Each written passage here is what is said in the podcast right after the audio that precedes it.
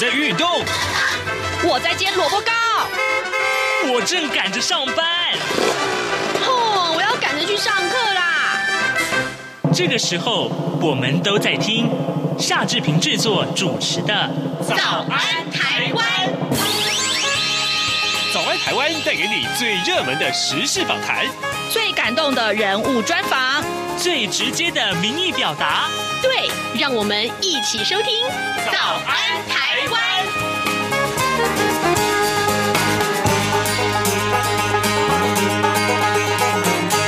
早安，台湾！我是夏志平。今天是二零二二年的九月三十号，星期五。哇，好快哦，这时间啊，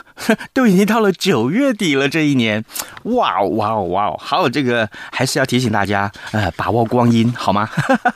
好，这是老话了啦。哦，好，来，今天呢，志平在访谈单元里面为您安排的是南海剧场口述历史的系列专访。我们今天呢，呃，邀请到台北艺术。树大学音乐系的赖德和教授哦，呃，跟我们一块来共同回忆他跟南海剧场的连结，嗯，听起来其实是非常的感动的。好，来，那么在呃收听访谈单元之前，这边有一点点时间跟大家说一说各平面媒体上面的头版头条讯息啊。我们首先看到是《联合报》，《联合报》上面提到是国境解封啊，自主防疫缺了配套啊，十月十三号开始入境零加七，静态陪病啊，每两天的快筛啊，把机关啊，把这个关机制啊，把关的机制了啊，呃，就全部都撤掉了。哎，我特别提醒大家，入境零加七不等于全数解禁。我们来看一看呃，《联合报》的内文。本土的疫情啊，连续四天的升高。昨天呢，新增加了四万四千多例。那么跟上个礼拜同一天来相比，其实啊、是上升了百分之五。那指挥中心是说，疫情高原期的些微波动现象啊。那行政院长的呃呃苏贞昌他他也说，经过一周的观察，没有超过两周前推估的。高峰病例数，那么呃重症呃率跟没有增加，那死亡率也持续的减少啊，所以拍板十月十三号开始正式施行入境检疫零加七，要解除观光禁团令，那么国境可以说是就是解封了。但是呢，这篇其实也是告诉大家啊，这个呃有很多配套措施，恐怕还要再定一个细节出来，不然民众可能没有办法来呃呃遵循。另外，我们看到的是《中国时报》。《中国时报》上面提到的是巴拉圭，嗯，巴拉圭希望台湾投资十亿美元巩固邦谊啊，这件事情。呃，建交六十五年，台湾在南美洲唯一的邦交国巴拉圭啊，呃，出现了这个呃呃。动摇的迹象。呃，外媒报道说呢，巴拉圭的总统阿布多，他呼吁台湾投资。巴拉圭十亿美元，那么因为巴拉圭人民需要感受到真正的好处，来帮助他抵御把外交关系啊，呃，转向中国的巨大压力。那这个呃，外交部的发言人欧江安昨天就说了，他说巴拉圭外长啊，呃，已经向驻巴拉圭啊大使澄清说明了，那么两国的邦交并不存在交换条件。另外，我们看到是呃，《自由时报》，《自由时报》上面提到的是桃园市啊，桃。桃园市的选情，呃呃，就是《自由时报》它接获民众的爆料啊，就说呃，桃园市美丽人生发展协会在这个月二十五号在中坜举办了一场晚会啊，这是艺术联演，那么有三百个人参加。那国民党的桃园市长参选人呢，张善政他现身在这个呃典礼上面，呃颁发摸彩的这个奖品，那么逐一发现金红包给中奖者，会场呢动算声啊如雷响起。那么高喊一定要支持张善政，那爆料者质疑说张有没有涉及贿选，应该接受检验。好，这件事情呢，呃，这个自由时报把它放在头版头条上面。现在时间早晨七点零四分五十二秒，我们先进一段广告，广告过后马上请您收听访谈单元。从两岸、国际、历史文化与财经等角度透视中国的。这样看中国节目，每周一到周五晚间九点三十分到十点，在中央广播电台播出。如果您对《这样看中国》节目有任何收听想法或意见，欢迎寄信到台北市北安路五十五号，也可以透过电子邮件的方式。节目有两个信箱：二零二零 at rti 点 org 点 tw，或是二零二零零二零三 news at gmail dot com。再次谢谢听众朋友们的收听与支持，请持续锁定每周一到周五晚间九点三十分到十点播出的《这样看中国》节目。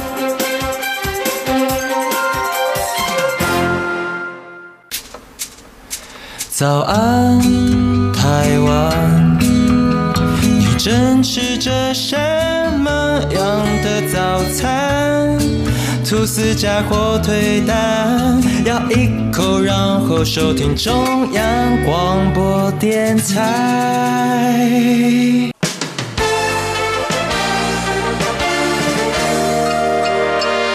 早安，笔记本。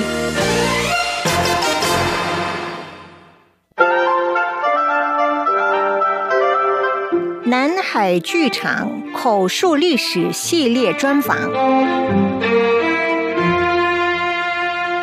各位听众，今天我们很荣幸能够邀请到国立台北艺术大学的赖德和教授接受访问，请赖老师聊聊他跟国立艺术教育馆南海剧场之间的交集。首先，我们要请教赖老师，南海剧场启用超过一甲子了，您对它最深刻的印象是什么呢？哦，现在叫南海剧场，我们当初这个地方叫国立艺术馆，好像是。没有错的话，那，呃，这个地方其实是是我发迹之处啊，所以 应该是说，呃，在我的第一场作品发表会，就是呃，我当学生的时候，我我们师生就是老师跟学生组了一个叫向日葵乐会，那这就是。呃，六个成员都是呃学作曲的，然后我们的发表会，第一场的发表会就是在国立艺术馆，就是现在的南海剧场，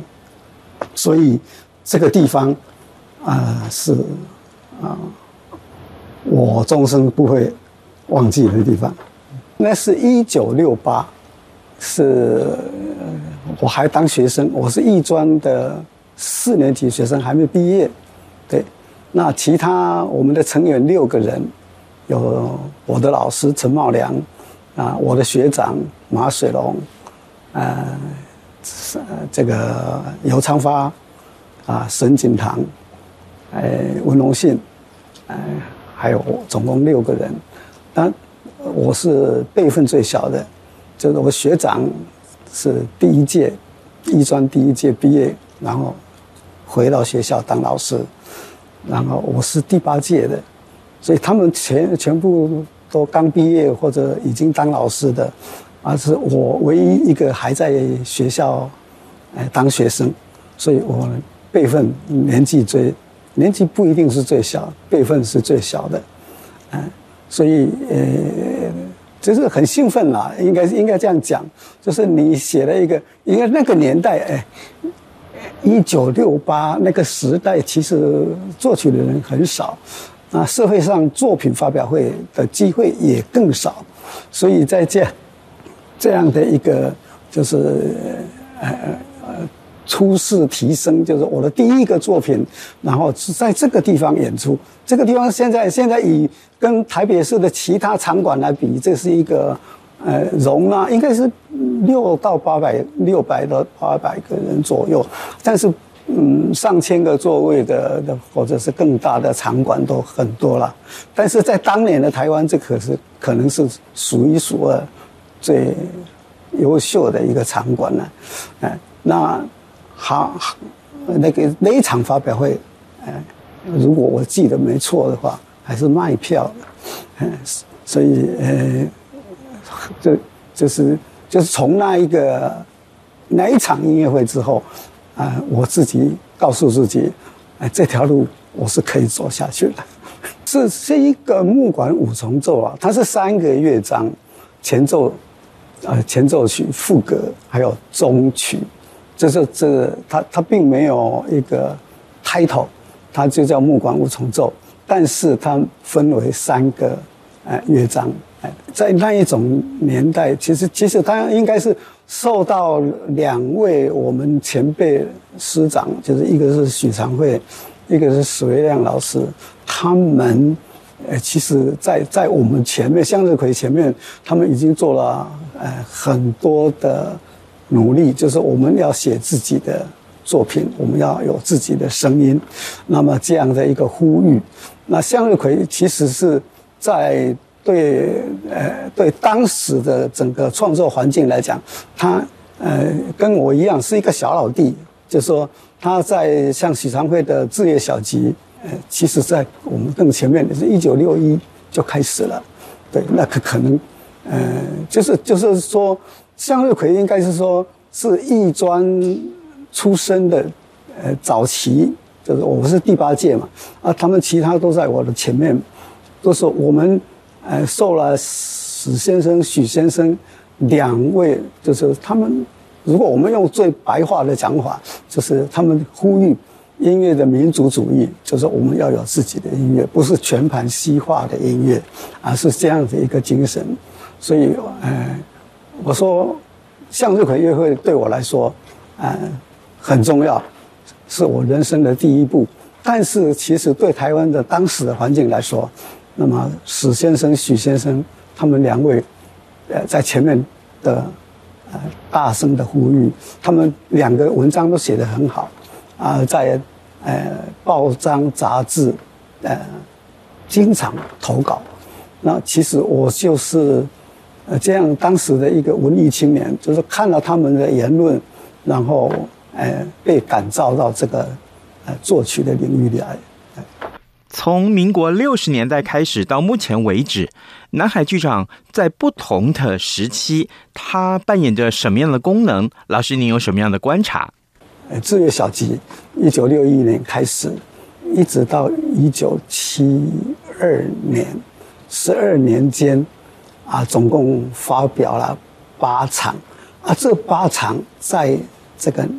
艺术馆，就是南海剧场这个地方，就。第一季、第一次、第二次、第三次跟第六次都在这个场馆。它八次里面，等于是说有一半以上是在这个地点演出的。那，呃，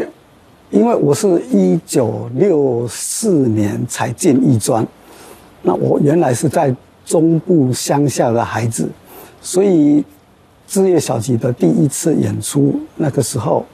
啊，我无缘参加，那是都是读报章杂志的呃报道，对，那我是参志业小集的第四次，哎，我参加了在这个地点，是我第一次现场听到，哎，这个作品，啊，所以这个是像呃徐徐老师，就是呃呃带领了当时非常。寂寞的一个这个创作的呃本土音乐创作的声音啊，当然在哎哎这这个整个就是你看他八场，那这个在台湾的创作历史上，这个是很重要的。这八场里面有四场是在啊这个南海剧场演出的，嗯，那其他像史维亮先生，哎，他在他过世前一年。哎，他有两件呃重要的作品，啊，呃，一个就是他的小鼓手，哎，有云门在这里演，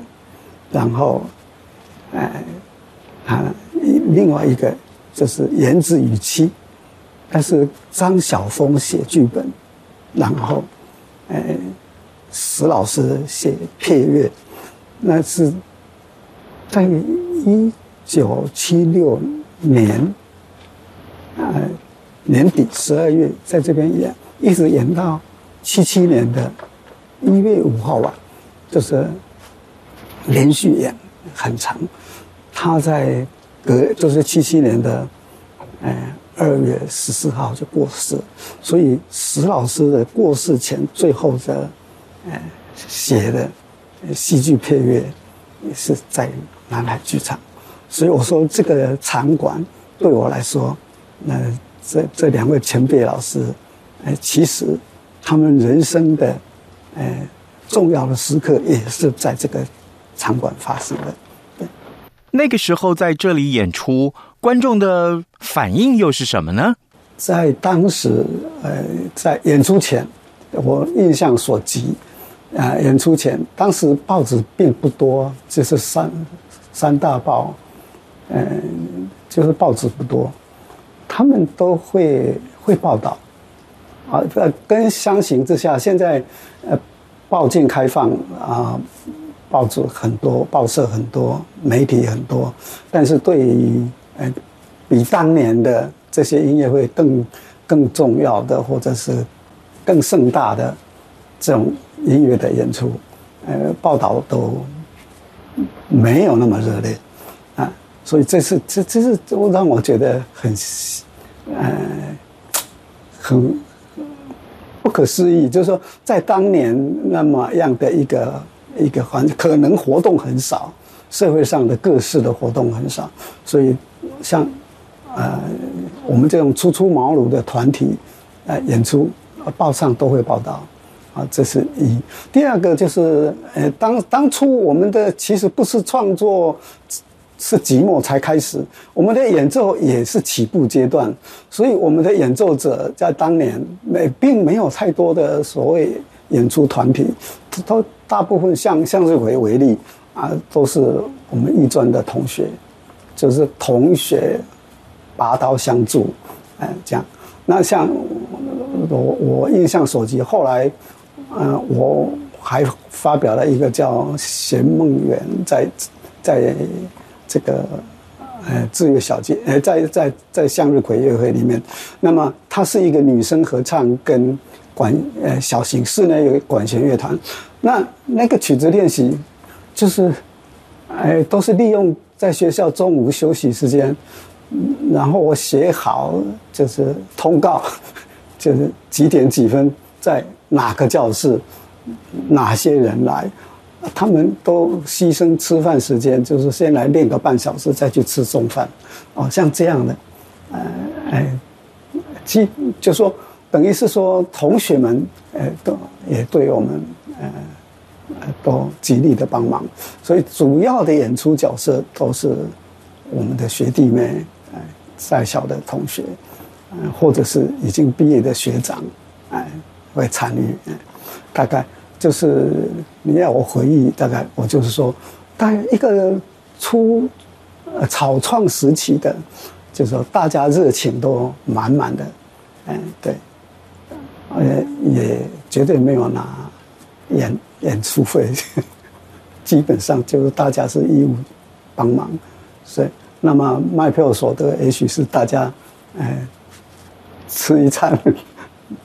比如说像。啊，云门舞集好了，林怀民那个云门舞集，他一开始连第一场演出，他就就是对每一个作曲家他是付版税的，演出版税，但是以前从来没有的，啊，他就是以我替云门写的音乐来说，像我那个嗯《白蛇传》那个音乐，因为他们演最多，大概我想。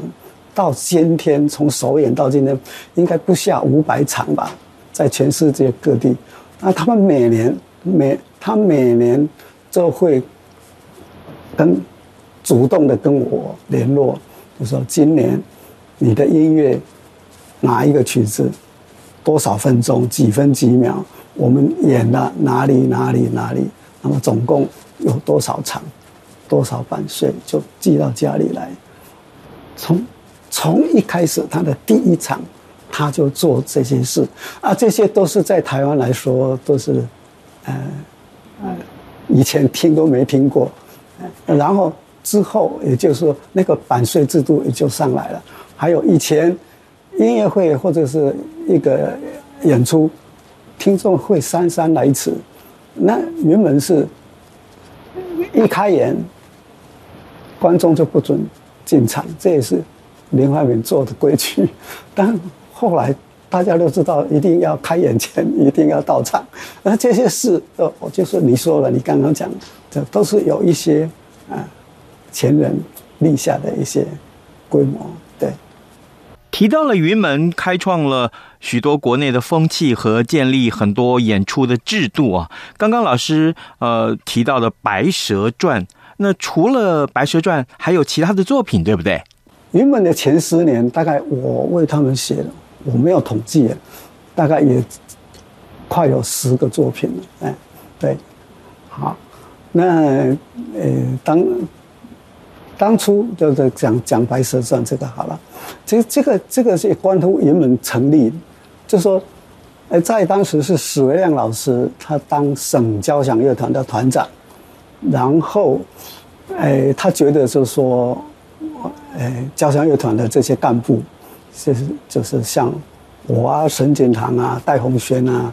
啊、呃，就是这些人，就是应该去了解传统艺术。所以他在，呃，他请于大刚先生在中视的评剧社，就是，哎，开了一个评剧讲座，然后都是评剧演员，达古劳，他们来示范评剧的音乐、戏剧、动作是什么。然后，就林怀民当初就是从国外刚回来，林怀民、吴静吉，像我们，就就就。哎，好像隔周办一次，隔周办一次，好像持续有半年。那这样就这样的机缘，我们就是聊起来，就是史先生跟史维亮先生跟林怀民啊，就就说我们要自己跳自己的音乐啊，自己编舞，然后给自己人看啊，这样的一个一个构想，一个想法，所以。呃，原本的第一场就在呃省交响乐团的中国现代乐府，就史先生所策划的演国人作品的一个系列音乐会啊，那么首演，哎，而就这样的机缘，说就过不久，好像七五年吧，嗯，林怀民就要我写《白蛇传》，那个《白蛇传》事实上就是。听啊，那些评剧的演出，啊，所受的教教化影响，那些营养啊，那样的音乐就是从啊那样的讲习会里面得到的。那这也是应该是影响我一辈子吧？哎，是，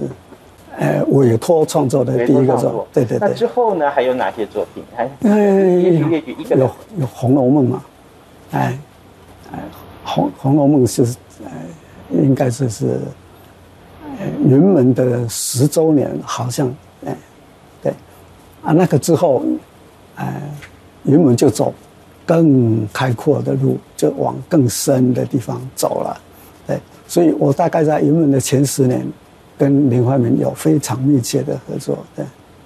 这些都是非常丰富的创作历程。当然，呃，其中有部分的演出都是在南海剧场。所以，呃，如果我们从，所以这个时候，如果我们回到南海剧场来，那么如今啊，台北有这么多的剧场，而南海剧场它要面对的机会跟挑战又是什么呢？那我我只能说我个个人的，我就刚刚我讲了这几场在。呃，国立艺术馆演出的，就包括包包括那个云门的小鼓手，就在这里的，哎，对，史先生的这个《言子与妻》那个剧，就跟张晓风那个剧，啊，都是在这儿。然然后我对现代剧场的初体验也是在这里，南林剧坊。那这看看那年代比较晚了，一九八零年，那个啊，合租新配。我在这里看，当初我对当现代剧场我其实毫无概念，那看那个戏就很兴奋，就说那些呃，对我个人呢、啊，就是一个人的剧场经验啊，这些都这个这个场馆给我留下非常多美好深刻的成长的印象。对，从您在南海剧场看表演，还有您自己的作品在这里演出。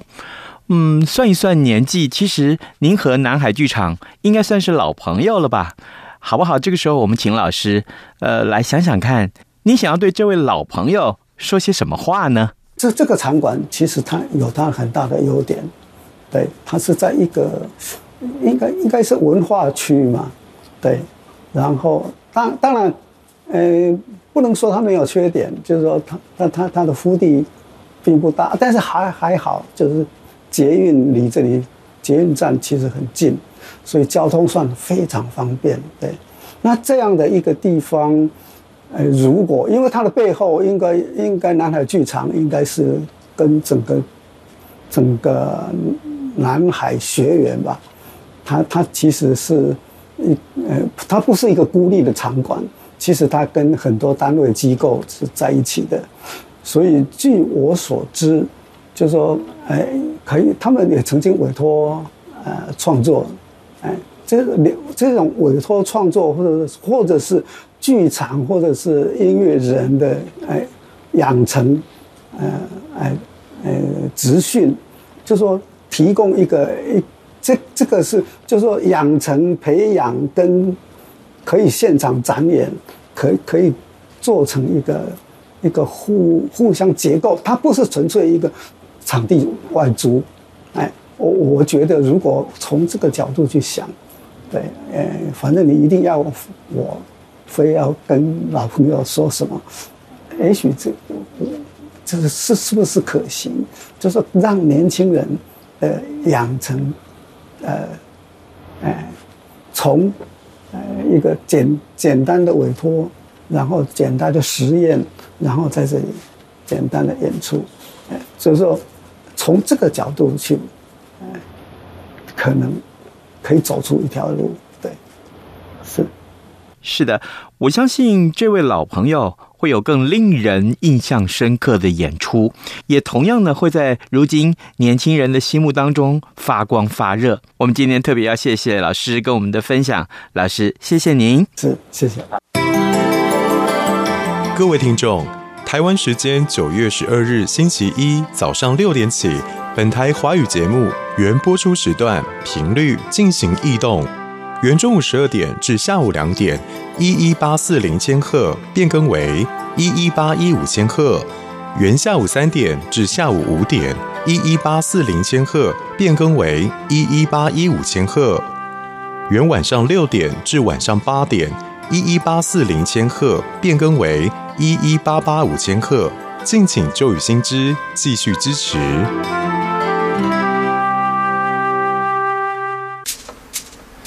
早安，台湾，你正吃着什么样的早餐？吐司加火腿蛋，咬一口，然后收听中央广播电台。早安，暴马仔。好的，我们再来看看其他重要的新闻啊。美国众议院外委会首席议员麦考尔，他率领三十六位共和党籍的议员，二十八号共同提出了众院版的台湾政策法。那么众院版跟九月中旬我们之前跟您探讨过的这个参议院外委会的版本内容是差不多的啊，主要是差别是在众院呢啊这个版本呃保留了 AIT 处长任命啊比照大使跟驻驻美代表处证明台湾等主权象征性的条文，接下来可能就要在这个啊众议里面讨论，然后要投票啊，看能不能通过。所以呢，呃，可能参议院的版本、众议院的版本，最后要总是会有一个协调。那最后如果全部都过的话，才会到白宫去。所以这件事情邀请大家跟我们一块关注。今天是礼拜五，嗯，祝福祝福大家有一个愉快的周末，咱们就下周一再见喽，拜拜。加上的水果，Bagel 或 Iced Tea，你却一样能让你醒一醒。反正过了十二点，好多一样被丢弃。